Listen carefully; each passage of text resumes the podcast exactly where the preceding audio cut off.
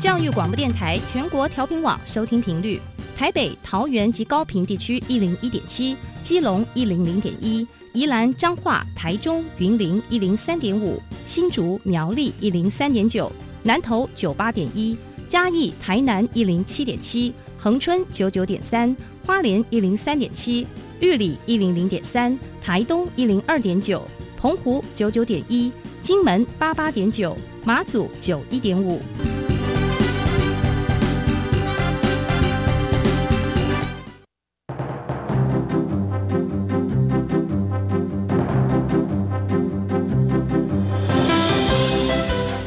的教育要怎么做，才能使孩子面对未来的社会呢？当我们期待孩子改变的同时，也期待教师的教学方法跟着改变，家长的观念也一起改变，一起携手，协力同行。谢若楠老师带您探索自发互动共好的十二年国教新课程，听见台湾教育的改变。欢迎收听《国教协作向前行》。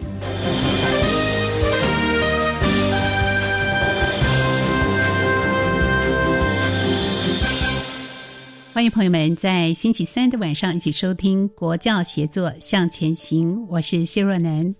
在新的年度当中，听众朋友是不是能够感受到呢？我们节目做了一些调整，基本上呢，我们分成四大方向来为听众朋友制作专题节目。那么，包括有教师对于新课纲的准备工作做了哪些呢？还有偏乡学校应用新课纲的方法。另外呢，关于大学技职的招生专业化的努力，我们也直播专题来跟听众朋友特别的报道。那么第四个方向呢，就是面对新课纲，我们家长应该如何配合？今天呢，我们也针对这样的一个主题，特地为听众朋友邀请台湾家长教育联盟的副理事长林文虎老师。也是大家熟悉的虎哥，林老师你好，主持人好，各位听众大家好。是我们虎哥呢，也是呃台北市优良教师的评选委员，也是台北市国民中学。国民小学的校长遴选委员，还有是担任过第四届到第六届的泡尔教师的评审委员。我刚才又得知哦，我们虎哥是教育部有效教学基地学校的计划主持人。嗯，那同时也是呃家长课纲宣导讲师的培训计划主持人。所以这两者工作其实都跟我们的家长跟我们的课纲。这个沟通关系非常的密切啊，所以您有很多很多丰富经验。我们特别请虎哥林老师在节目中来跟听众朋友分享，我们怎么样从家长的角度特别观察到我们一零八新课纲上路之后。还有哪些观念需要澄清？还有哪些事情是家长可以配合做，做得更好、更多的呢？是不是先请虎哥来跟听众朋友分享一下啊？就是我们在一零八新课纲上路的时候呢，呃，您的观察，从家长的角度，在教育的变革上有哪一些的改变是您看得到，或者是我们家长常常谈论得到的呢？嗯，第一个改变就是怎么又变了？又变了，第一个改变就是又变了。对家长的觉得怎么又变了？嗯啊，怎么经常在改变呢？嗯，所以因为家长毕竟他虽然是孩子在学校里面，但是大体上都不常走进学校。嗯，那对教育他也停留在他以前当学生时候的印象，所以他并不真的懂得学校现在到底怎么一回事。那他用他以前的想象，那他听到报纸上从报纸上看到。从媒体上听到怎么又改了，怎么又改了？但其实教育本来就在改变的啊。呃，可能两个月前我们是吃冰的，那现在两个月后冬天我们又变了，我们不吃冰了，我们开始吃吃这个热汤圆啊。所以本来就在变，教育就是在变的。只是这个变，家长有没有应对的很好？那学校有没有应对的很好？大概是这样子。我我比较喜欢这样谈哈。家长面对改变都是恐慌的，都是茫然的。但是如果能够让家长更清楚这个变是为孩子更好，为社会更好，最少为你家的宝贝是好的，嗯哼，我想家长是会接受的。所以一开始当家长有这样疑虑的时候、担心的时候，您会跟家长们做怎么样的沟通？一开始先安抚他们的心情吗？我我想总是让他们先知道为什么需要变吧。嗯嗯，我常常说，我们社会变了耶。过去没有电脑的年代，我们用那样的方式读书；现在有电脑了，我们不能再用那样的方式读书，因为以前我们就把资料背起来就好了。嗯哼，现在不太需要背太多的史资料，因为现在有一个先生比谁都伟大，他叫 Google，Google、嗯 Google 大神谷歌先生他很厉害的，嗯你问他什么都懂啊，所以截取知识不是那么样的重要。那以前的年代里面还有一个不一样啊，以前的年代里面一个人就可以单打独斗就可以成功了。你看那个牛顿多好啊，在树下睡个午觉，苹果一扎头，他就成为了伟大的科学家。嗯哼，那个爱迪生拿那个竹子啊，竹子把它剥得很细很细很细，然后去尝试，终于搞出一个灯丝出来，他就发明了电灯。他也成为伟大的企业家、伟大的发明者。哎，一个人单打独斗就能成功，甚至于在两百多年前也是这样子啊。我们都问人家汽车谁发明的啊？那你去 Google 查查看，他可能说是宾士，也可能说是福特。但是不管是宾士还是福特，他总是一个人嘛。但是现在我如果常常问别人说：“那你知道智慧手机谁发明的吗？”那我们就来问谷歌大神喽。哎，你就会发现你查不到，哎，也不是贾博士啊。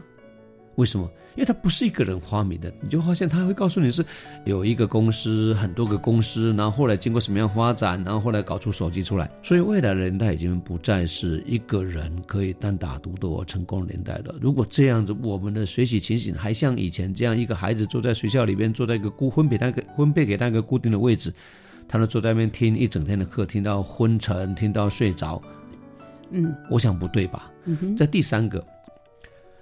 更严重的原因是第三个，以前台湾的娘非常爱台湾，大概在民国四五十年代，一个台湾的娘，我想我常常跟很多人讲说，一个娘可以生多少孩子？七个，最高的时候七个，平均大概都有六个，一个娘生六个孩子，太现在讲的太可怕了，讲的讲起来太伟大了。一个家里有六个孩子，六七个孩子，你不需要期望每个孩子都成为一个很好的学习者，嗯，因为可能还要有人要回来留家留来留回来家种田嘛。有人可能要去打工嘛，那有人适合读书吧。可是现在一个家剩不到一个，今年我们又破十七万了。今年台湾在保二十没有希望，而且这一口气掉下来就掉两三万。嗯，我们的孩子剩下以前的不到一半，甚至于不到五分之二了。以前四十几万呢、啊，现在十七万不就不到一半了吗？当我们一家从六个孩子的时候，我们给他的教育方式跟现在一个家只有生了一个宝贝的时候，你给他的教育方式不应该一样。因为只有一个宝贝，那请问，如果一定要还要有人没有学好呢？那谁家的该没有学好呢？是你家还是我家呢？嗯，所以我们现在要求要把每一个孩子都教好，是因为不得已，因为台湾根本没有孩子可以浪费。你看哦，科技、数位让学习形态变得不一样，然后社会的整个氛围 （team work） 让孩子的学习模式变得不一样，然后因为没有孩子可以糟蹋了。让孩子的学习的需求度变得跟以前不一样。你说课纲不需要改吗？当我们跟家长这样讲的时候，家长能接受的，因为他的孩子一定不要是那个不好的那一个。所以，我们就有了新的课纲。问题只是，大家要不要相信这个课纲真的能够把孩子都教好呢？大概是这样子吧。对，好，所以林老师提到的几点应该要改变，必须要改变。可是到底要如何改变，往哪个方向改变，改变的内容跟项目又是什么？我觉得这是家长们也非常担心的。嗯，对，所以课纲不要讲的太复杂，课纲总纲一本总纲也有四五十页，再加上领纲的话，加起来恐怕一个书柜都装不下。是，所以它很多，但我都把它归结到一个很简单的点。就是以前我们教孩子懂很多知识，有很多能力，那我们缺两样东西，嗯，缺一样东西就是他喜欢持续的学习，就是喜欢学习，然后第二个是他学到东西不会去活用，然后他不会活用之后，他也不会跟别人合作，嗯，所以我们在想新的课纲，我们就想他不只是要有丰富，让孩子有知识、有能力。更重要是，他要有一个好的态度跟别人合作，他有个好的本事、好的动机，然后让他自己愿意持续的学下去。因为现在知识一下不学就淘汰了，就落伍了。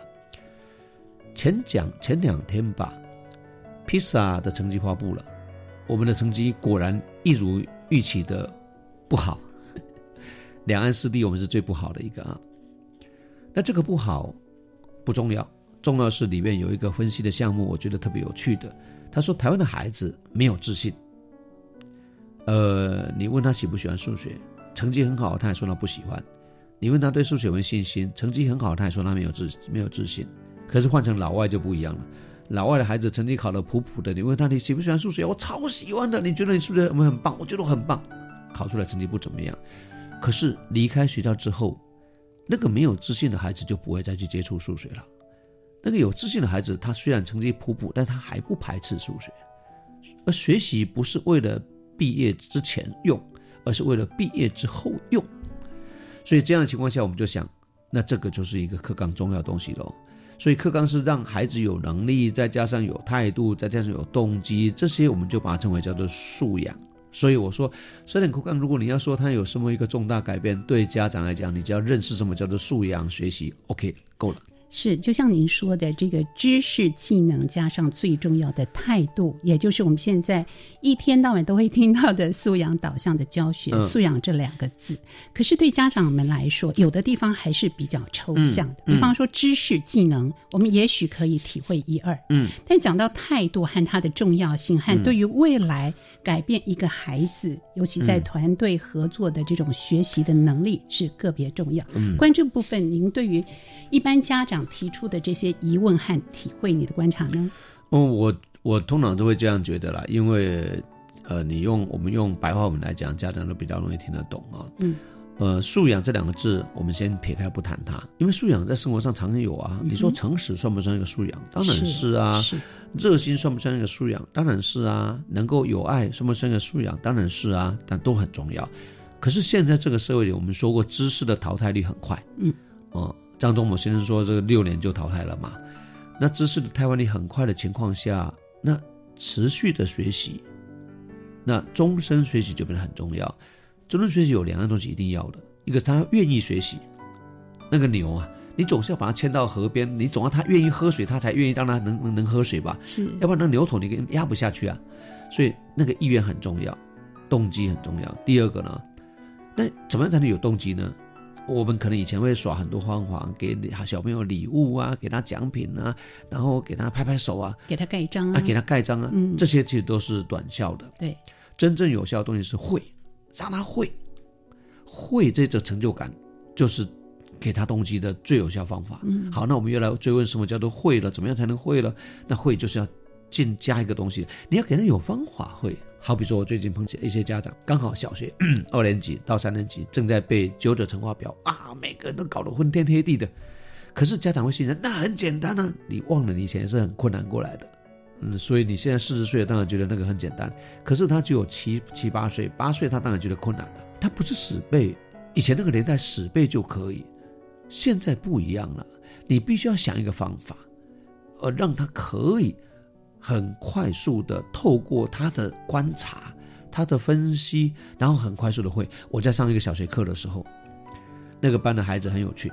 那个班有一个学习有一点困扰的孩子，学习比较迟缓的孩子，那我就拿一些小积木让他去拼。嗯，我们在我让他陪他玩那个九的九九乘法，九是最难的喽，九一九九二八九三九三二七那是比较难的喽，三的比较简单。嗯，那玩那个九的，哎，我让他排一排之后，让他发现那个规律。他自己两三个人讨论就发现一个人很难发现，可是他们两三个讨论就发现规律。发现完规律之后，我就让他自自己排一遍，然后再记一遍，三十分钟。所以这个学到的能力是他自己的。对，而且他们每一个都把九的乘法表背起来，而且不必从九一九背到九九八十一。对，以前我们在背的时候，其实不太知道它的意义是什么，为背而背。对对，所以那叫方法。嗯，那么这个方法不是只有教他背九的乘法表，他以后也学会碰到问题。他先把问题的东西抓出来，他先动手试试看，试完了去找出那个一样的跟不一样的关系，然后找出规律，他的人生开始有方法。所以给他有系统的思考方法，让他学会，因为学会而有成就感，因为成就感而喜欢学习，这是第一个素养，叫做自主行动。那如果这样的孩子就有希望了。那你说这个课只有数学有用吗？每一个课都有用啦，哪有那个不能用的方法？对的，时候。而且以前没有这样教法吗？呃，以前确实没有。以前确实没有，所以现在我们很努力的在发展这样的教法。这样的教法其实就是要讲究有一套固定的 SOP 的方法，然后这 SOP 因为学生的不同而有微调，但是除了微调之外，它大体上是有一定的步骤的啊。那第二个素养，我们就称它叫什么素养呢？叫做沟通互动。什么叫沟通互动？我们都以为是跟人讲话叫沟通，其实不是，它叫互动。哎，用一用一个白话讲就是活用。我常常问很多很多家长说：“哎，你跟你老婆结婚到底有用到数学啊？”他说没有，我说怪不得你们现在不幸福不美满。好问题，因为数学用数学是来训练一个人的选择能力，啊，理性的分析能力。那如果你能用到数学，那今天就不会有这么不幸福不美满的啊。如果你很幸福美满，代表你用到了数学。他说不会啊，我数学只用来买菜而已。我说你买菜根本没有用到数学，你不要骗人，那叫算术啊。那数那个。这个沟通互动指的是互动。我们以前所学到的东西基本上没什么用，像数学只能用来买菜啦，国文只能用来写信啦，这都不是正途。它其实有更远、更远、更大的目的。所以，假如我们让孩子的数学能用，能学到的东西都能活用，哎，那就变得有价值了耶。嗯，所以活用很重要。呃，学到了英文要能活用，英文就不会那么悲惨；学到了国文能活用，国文就不会那么不快乐；学到数学能活用，数学就不那么讨厌。那要孩子活用，老师跟大人都必须要两个本事。第一个本事就是，你那个教材就必须要让他能够跟生活连接，因为这个东西在生活当中乘这个乘法，生活当中有没有？有，你就让他在生活当中用。那如果生活当中连接不上的，你就要让他怎么样？让他能操作，能动手。动手也是个很好的方法。可是过去你记不得我们在读书的时候都是这样，两手要放在背后，或者放在膝盖上，然后让自己发呆。这样当然不会了。你把手拿掉多可惜啊！所以我们现在都设计要让孩子有动手，动手，然后去组装，然后去拼排，然后去安排，去操作，然后去发现规律，哎，他就会了。那他因为这样会东西，他就能够用。他就用，可是爸妈怎么办呢？爸妈不会这一套啊。对，爸妈应该怎么办呢？经由自己动手做，然后得到的一个结论，这种成功的经验，在移植到另外的一个领域当中。就像我们今天林老师说的，我们要自主行动，要沟通，要互动。那么，什么叫做互动呢？互动指的是他所学到的东西都能够用出来。好比说，他能够。学到了语言，能够哎跟别人沟通，跟别人讲话，讲得更优美的话，讲得更好听的话。那学到音乐，音乐学得好了，他在生活当中，他听到歌曲会更喜欢，心情会更喜欢。他学到了这个不能够酒驾，他就在生活当中执行了，他就更好了，他就不开车上不不酒驾开车上路了。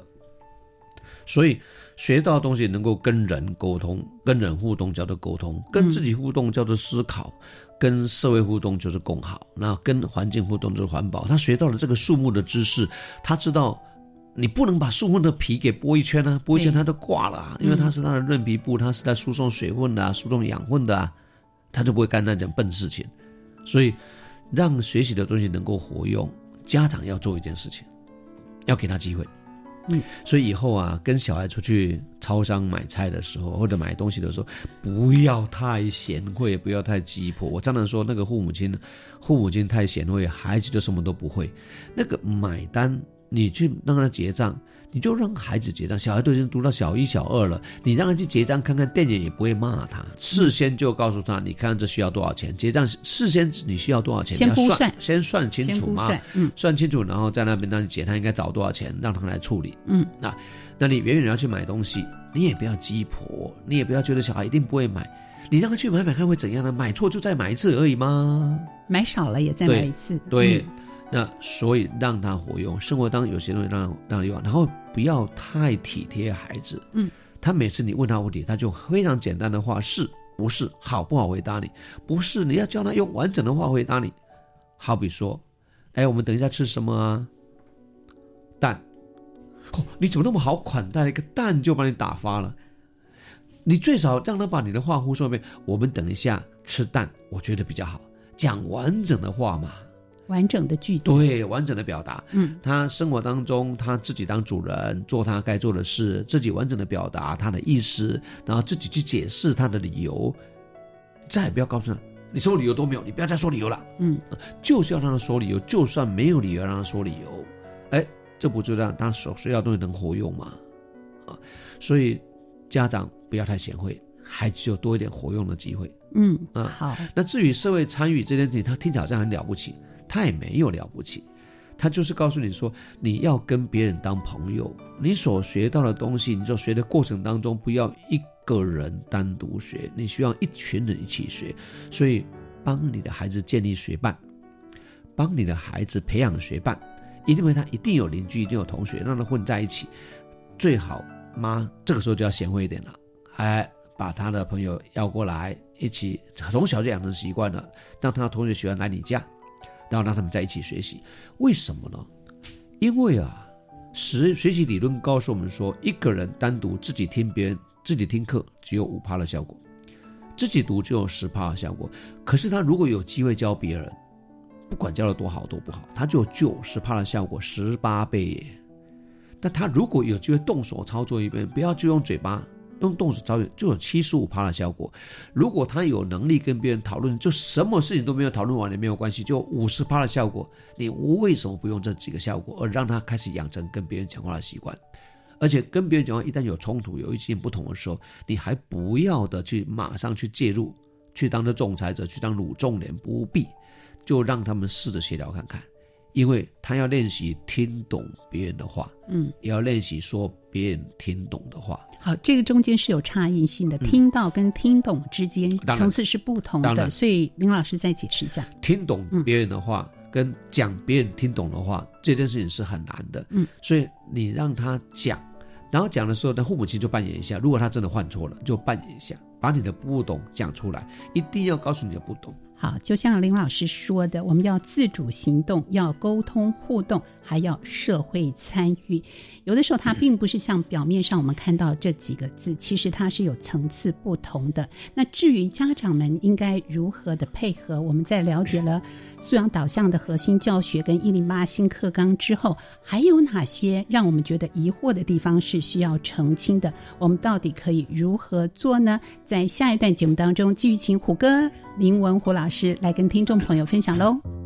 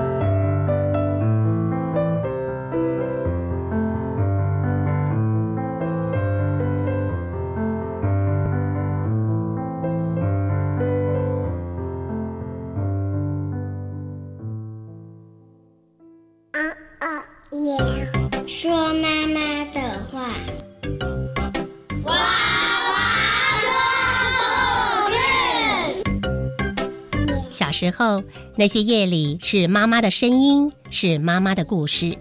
孩子长大了，妈妈的故事让他们说给你听。说妈妈的话，娃娃说故事，就在教育电台 Channel Plus。儿子啊，帮妈到银行汇钱给王阿姨好吗？怎么回事啊？昨天她用一个没看过的手机号码打给我，说是刚换新门号，今天就突然打来借钱。妈，这很像新闻常说的假亲友真诈骗，最好再确认一下。啊，那我现在就打王阿姨家里电话问清楚。接到亲友用陌生号码来电借钱，应透过其他联络方式再次确认，以免遭到诈骗。以上为刑事警察局广告。Can you speak English? Yes, I can. 我使用全英语教我的学生。配合行政院二零三零双语国家政策发展蓝图，教育部全面启动教育体系的双语活化，培养台湾走向世界的双语人才。教育部将强化中小学英语听力及口说练习，推动中小学部分领域或学科采英语授课，并且逐步落实中小学英语课采全英语授课。以上广告，教育部提供。大家好，我们是台湾弦乐团，我们都在教育广播电台。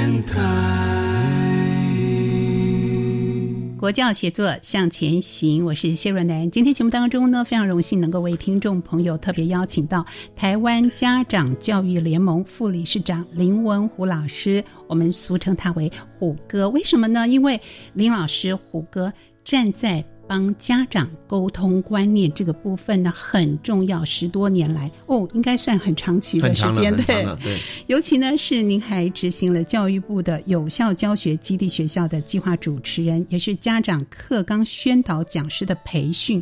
那么跟家长频繁的接触和培训的过程里面，一定可以感受到，对于一零八新课纲上路，不管是教育现场的老师或者是家长们，我们可能有一些些担心，有一些些疑惑。那到底我们站在家长角色应该如何来做？还有很多的观念需要澄清。那对于台湾家长教育联盟来说，或者是我们其他各地的家长组织来说，呃，怎么样来帮助家长们应应新的课纲？呃，是不是谈谈你们做的努力有哪些呢？家长常常问我一个问题啦，呃，你讲的那么好，那老师都准备好了没有？我说天下间没有那么美好的事情啊，那要喊一杯气，然后大家都做做好的事情？你要给老师一点时间，他们慢慢调整。呃，一开始可能三五个老师做得很好，再来可能七八个老师做得很好，再来就有十几个老师做得很好了。所以给一点时间，他一定会越来越好的。第一个，第二个呢？但是因为老师要进步，所以他要不断的互相成长。因为你上的很好，我来看看你，我跟你学两招。哎，我上的不错，你也来学我两招。那所以这个时候，为了要让老师增能、增加能力，课纲里边规定一件事情。就是叫做公开授课，嗯，老师们一学年当中必须要对他自己的班级公开授课最少一次，当然现在大部分都不止了哈。那公开授课的对象是让老师看，其他老师看，但也让家长看，嗯，家长也可以参加，法定这是规定哦，家长是可以参加，应该要参加学校的公开授课的，或者是学校的学习活动。那为什么要这样看？我刚解释过了，因为互相看，互相进步，互相不是绕回求进步，互相练功夫求进步哦。那家长因为也看了老师上课，就知道哦，原来不能再教孩子只是把这个背起来，原来不能只写错字就拿一个鞭子抽他一下，原来是有方法的，原来是有方法的。好，大家一起成长。那这个观课啊，家长要进去观课，你必须要知道怎么做。嗯，因此啊。各地方团体最近我们我培训了一些讲师，我带我就是在教育部的这个指导之下，我们培训的讲师会到各地去。帮忙各地的家长团体。李老师，这个讲师的对象是一般家长还是学校的老师？有家长，有老师，有校长，都有都有。而且我们现在采用一个更漂亮的这样做法，就是我们一上场就是三四个人，里面有老师有家长。哎，家长讲你听得懂的话，那老师做你看得懂的动作，那校长会讲你应该可以理解的规划。呃，因为有时候家长会讲家长的话，有时候老师讲的话家长听不太懂。嗯，哎。那那有有些动作家长做不出来，好比说教学动作家长做不出来啊啊，那老师来做，那这样全方位的让家长去了解是什么叫做课纲，让你体验一下。那一一个宣讲里面的两个小时，会让你哎，好像上一堂国语课，哎，好像上堂数学课，你话就说，哎，原来真的就这样就会了耶，哎，原来这样我就可以跟隔壁的人有互动哎，哎，原来这样我就可以想的更多耶，哎，原来这样我就学一个好方法耶，那。家长就知道说哦，原来公开观课，公开观课是有这么好处。原来课纲是有这么好处。那这个步骤跟这个宣导，学校都会在地方团体、学校的主办下去办这样的活动。我只有个要求：当你的学校有这样一个活动的时候，你一定要抽空去，你一定要去参加，最少参加个一两次。然后你有累积这样的职能的时候，学校的公开授课，你就务必要去参加。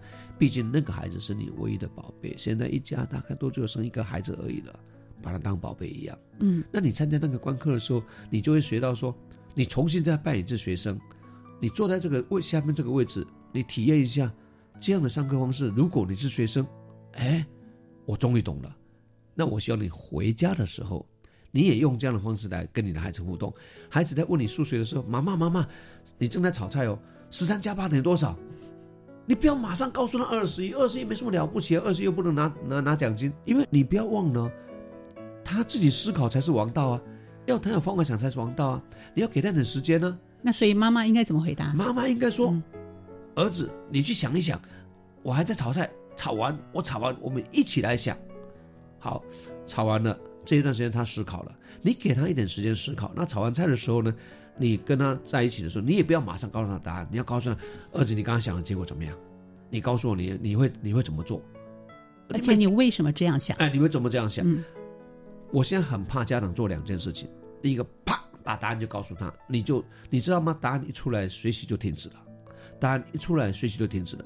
第二个呢，你这样还不是最坏，最后还你还骂他一个字，叫做笨，连这个都不会，你知道吗？孩子非常特别。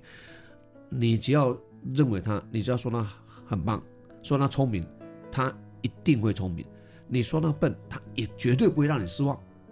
As you wish，你怎么说他，他就变成什么样的人？是是是是是。所以，当我们从学校的公开授课里面，从学校的教学活动的开放里面，嗯，我们进去自我成长了，学到这些方法。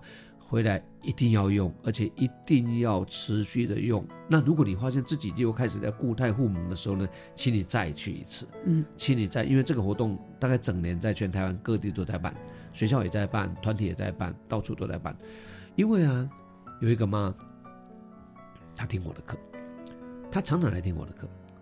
同一个人经常在听你的课，听你的演讲，我不知道主持人你会不会喜欢，我心里是有压力的。为什么？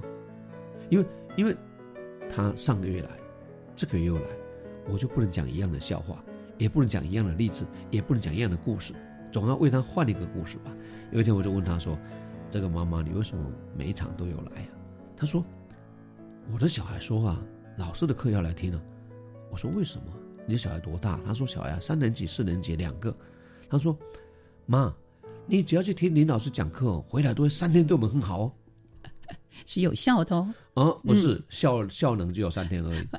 嗯，我是说笑话的笑。对，所以我就我我就告我就告诉亲爱的爸爸妈妈说，你到学校去观课完，你自己突然间啊觉得能量无比强大，对，回来改变了你自己的跟孩子的互动方式的时候，记得记得记得要持续的做。当你自己有一天电力又不足的时候，你再去一次。所以这个同样的理论也用在老师身上。老师一个人单打独斗，或者是他有教育的伙伴在旁边陪伴着他，嗯，然后再加上家长的力量加进来的时候，那个能量的发挥就是数百倍、数千倍呀。这就是素养的第三素养，叫社会参与啊。社会参与没没那么了不起，就是社群参与而已。嗯，就你必须要有一个成长的社群，你必须要一个学习的社群，也就是你必须要有人跟你同行。跟你一起长大，跟你一起学习，那样效果不是加一倍。不要忘了，刚刚讲过加十八倍，十八倍。为什么十八倍不要赚，要赚那个一倍的？难怪我们这个同学说：“妈妈、爸爸，你要去听我们林老师的课。”所以人常常会遗忘，如果这个事情没有内化到我们内心世界当中，在行为表现出来的时候，很容易被其他事情给呃打断啦、遗忘了。所以不断的学习，不只是老师要增能，其实家长部分也是如此。那当然喽，对，那当然。那要把握住学校办的啊，或者是公开。授课，或者是相关团体办的各种工作坊等等。对，所以家长的配合态度直接反映在我们新课纲是否成功与否。所以这样的一个配合度，呃，我们可以看到，因为每一年，像我们这次是小一、国一、高一的同学们会第一次遇到新课纲，可是未来陆陆续续逐年的改变，还有更多的家长要面对。这个我必须要解释一下，有人就以为说只有小一、国一跟高一的孩子有关了，其实不是哈。嗯。一个课纲的改变是小一、国一、高一，我们提供教育部提供了他十二年国教新课纲的教材。嗯哼。但是课纲改变，它在改变素养导向教学，这是一个精神跟一个形态跟一个教学模式。它不是仅限于小一、国一、高一，它是全面性的，老师都在渐渐的改变。嗯，用旧教材也可以素养导向，这个很重要。用新教材给素养导向。那至于公开观课这件事情，很多县市做的很好啊。虽然不是每个县市，很多县市的公开授课不限小一、国一、高一，是全校的老师都在做。嗯，哦，这个体制是十二年国教开始施行，是全面施行。只是提供教材的那一块是小一、国一、高一而已。对，所以千万不要以为这只是小一、国一、高一的事情。所以这个全面性的一个改变，对于呃我们的民间团体啊，或者是跟政府的这样的一个携手合作的态度，我想是特别特别重要。然后已经上路这段一个学期的时间了啊，所以林老师是不是跟听众朋友分享，就您的观察，您觉得我们还可以进步的空间？我们有哪些呃思维或思考的方向是需要再度的澄清的？如果一个学期这个。制度就已经完全上轨道，我就觉得这个制度根本不值得推广。有这么简单的制度，哪有什么值得推广的？所以，当家长觉得疑惑还不够好的，那是正常的。那正常的，因为困难的事情才需要辛苦做，才需要努力做，困难的事情才有价值。嗯，太简单的事情没什么价值。十二年国教课纲，它是台湾的一个社会革命，它绝对不是一个教育改革而已。它要改变的是，以前我们只为至少门全学，我们只管自己的学习。我们希望你管到别人，我们需要你跟大家一起合作，我们希望我们的孩子能够走出自己的舒舒适圈，走出自己的生活圈，然后跟周边人有更多的合作，打团队战的力量。那我们希望我们的孩子不是只有学到今朝，他希望能够用到明朝，用到将来的将来的每一天每一月到一生。这这整个观念是在改变的。那教法呢，也告诉老师的教法不能打开课本就教书。我讲一个经验呢，这个经验其实是一个应该是一个对我们的激励。我带了一群老师跟校长到新加坡去看课。新加坡国一国呃小一、小二的孩子一个班三十个孩子，小二、小三以上就到国中全部都是四十个孩子一个班，比我们大多了。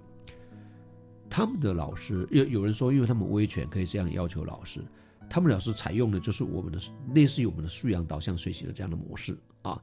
一定要让孩子操有中间有一段让孩子操作，然后最后一定有 Q Q A，一定有一点测验，一定有点评量，然后一定有一点互动。那有一点像我们的模式，但是跟我们不太一样。我刚才跟我们老师说，单打独斗，他们的老师的教法比不上我们的团队，但是效果他们比我们好，因为他全部都在做。那个一个班四十个孩子，你坐在里仔细看，看了一整节课，那个学不好的孩子不会超过三个。哎呀，那个比例真低，而这三个里面包括学习困难的孩子啊，嗯嗯，所以代表全部的孩子都有进入学习状态里面。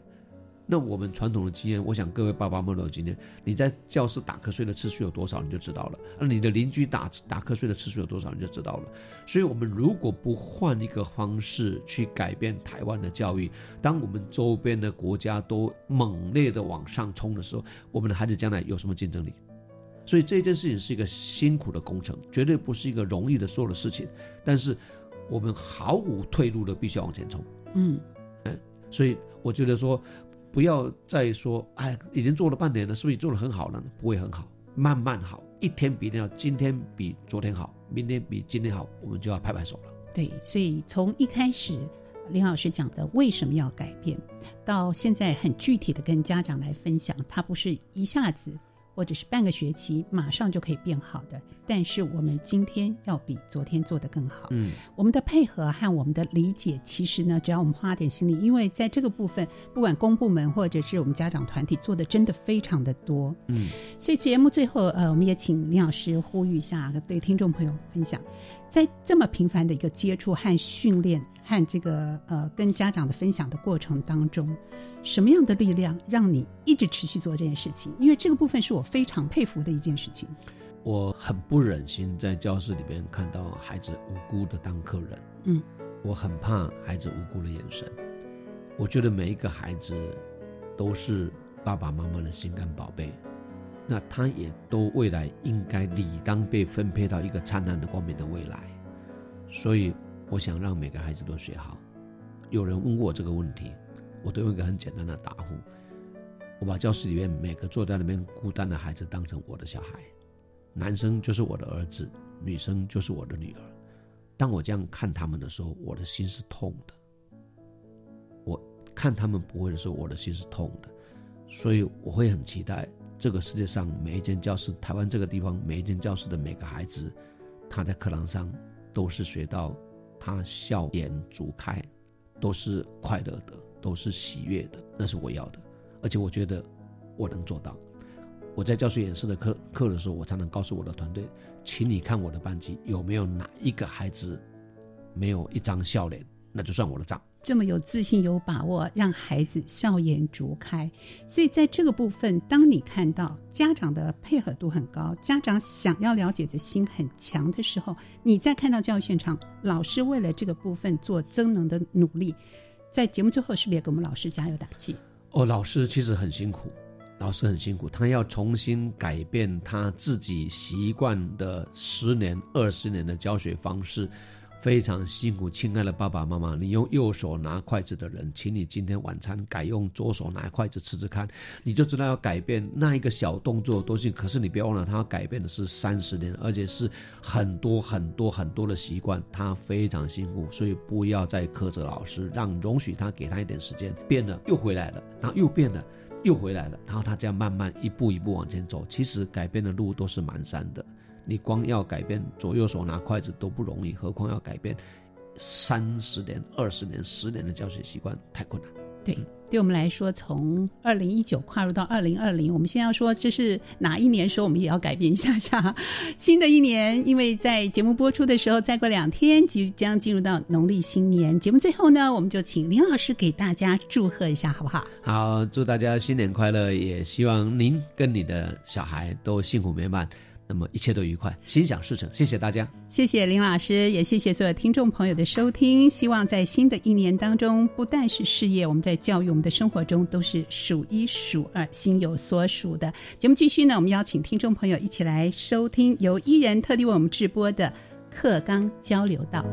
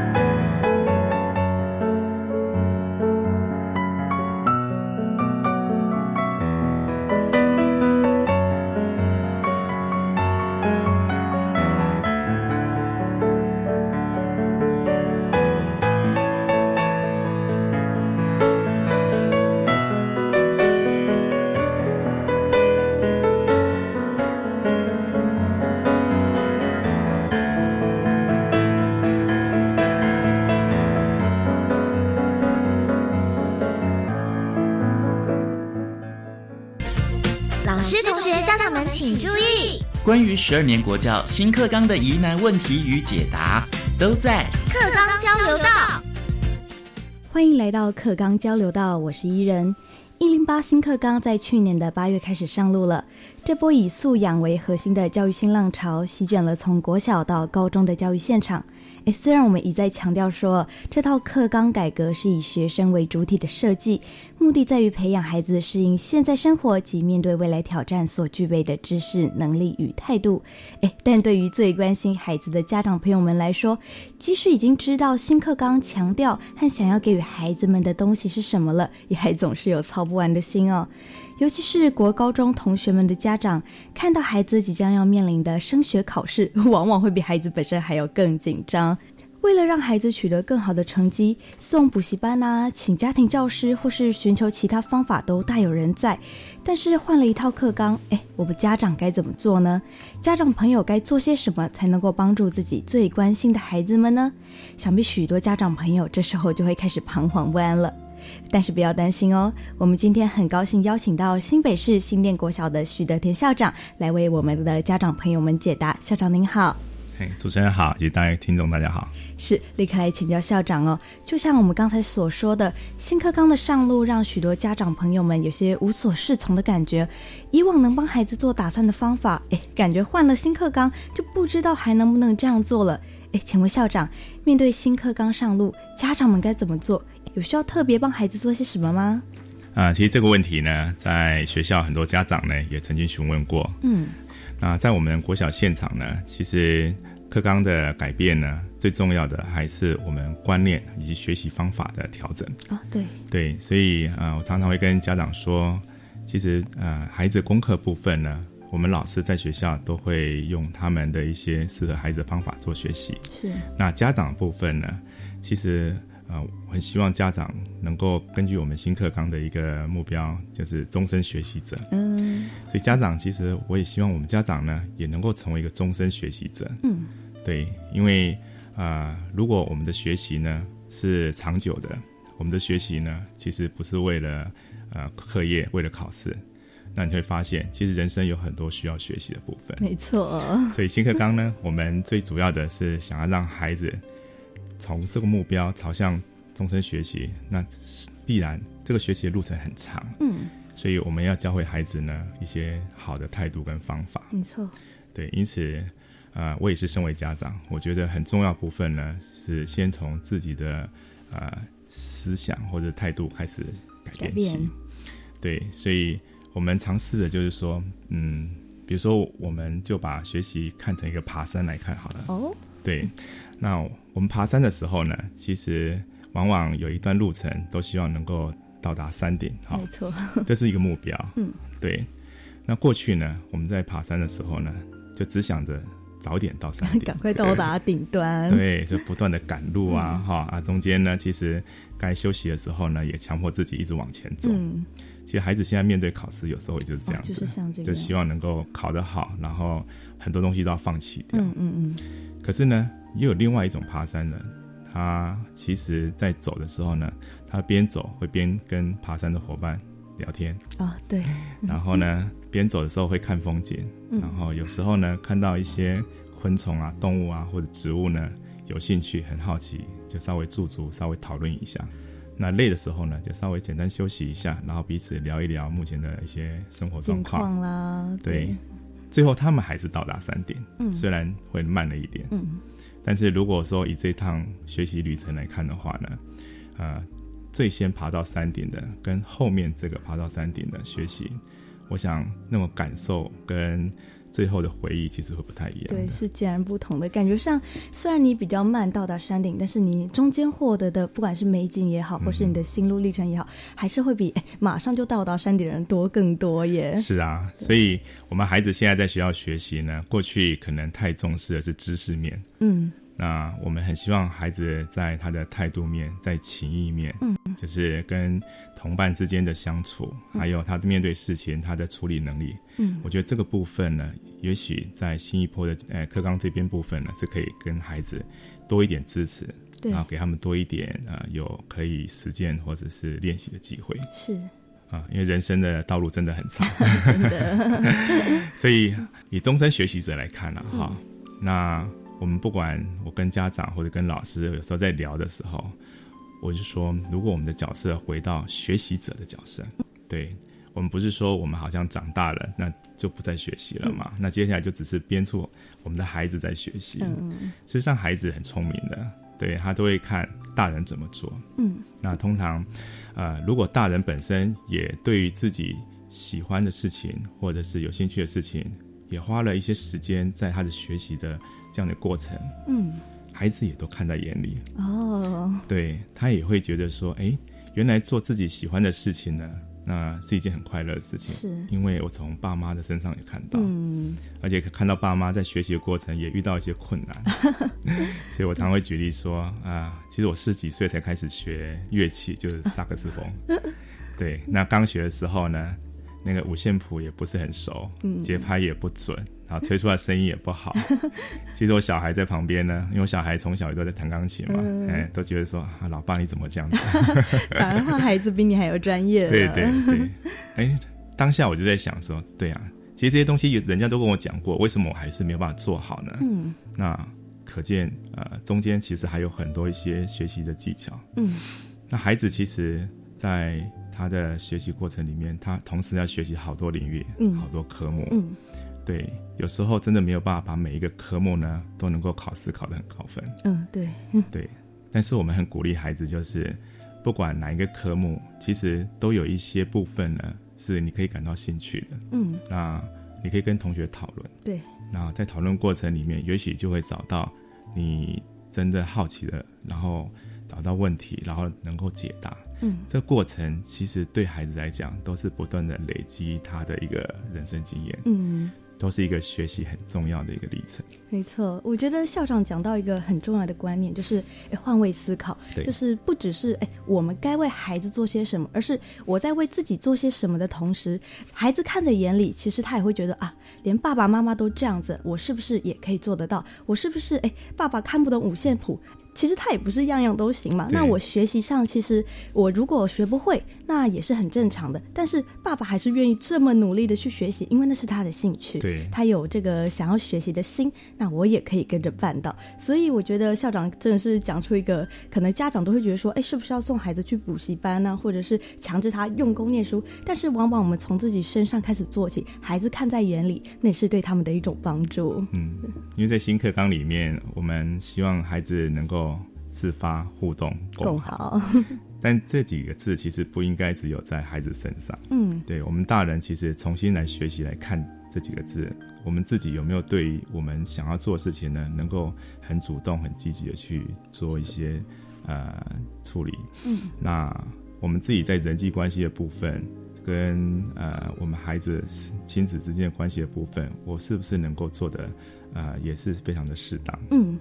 对，那我有没有想要在这个家庭，或者想要在这个社区，甚至想要在这个社会里面，然后能贡献自己的力量，然后呃成就这一个环境或这个组织这样子？其实当你在这样思考的时候，你会发现这不是只有孩子的课题，这也是我们大人的课题。真的。可是当你大人在这样学习的时候呢？无形中就是给孩子最好的榜样。真的，在提倡孩子要终身学习的这个过程中，不要忘记自己也要终身学习。毕竟大人还是要以身作则的嘛。感觉上家长朋友不用过度的担心，或是很紧张，一定要送孩子去补习班之类的。新课纲强调以学生为主体，不单单只是教师们在教学时必须注意的。哎，家长在想帮助孩子的同时，也必须意识到这一点。望子成龙、望女成凤固然是许多家长朋友们的愿望，但孩子本身适合什么、渴望什么的选择权依然在他自己的身上。在新课纲的实施下，我们家长朋友更需要的是陪伴孩子独立思考的概念。陪伴，并且给予孩子更多的时间，让他知道自己想要什么，才能让孩子在快乐学习之余，也能慢慢理清自己对未来的蓝图哦。感觉上，那家长真的不用太过度的担心，是你怎么做，孩子都看在眼里。我们真的非常感谢许校长今天这么用心的解说，谢谢您。哎，谢谢主持人，谢谢，也感谢所有听众朋友的收听，我是伊人。课纲交流到，我们下周再见喽，拜拜。同时呢，我们要感谢所有听众朋友的收听，欢迎您在每个礼拜三的晚上六点零五分继续收听我们的国教写作向前行。我们所有的节目内容也会放在我们的电子报当中，欢迎听众朋友来订阅。感谢您的收听。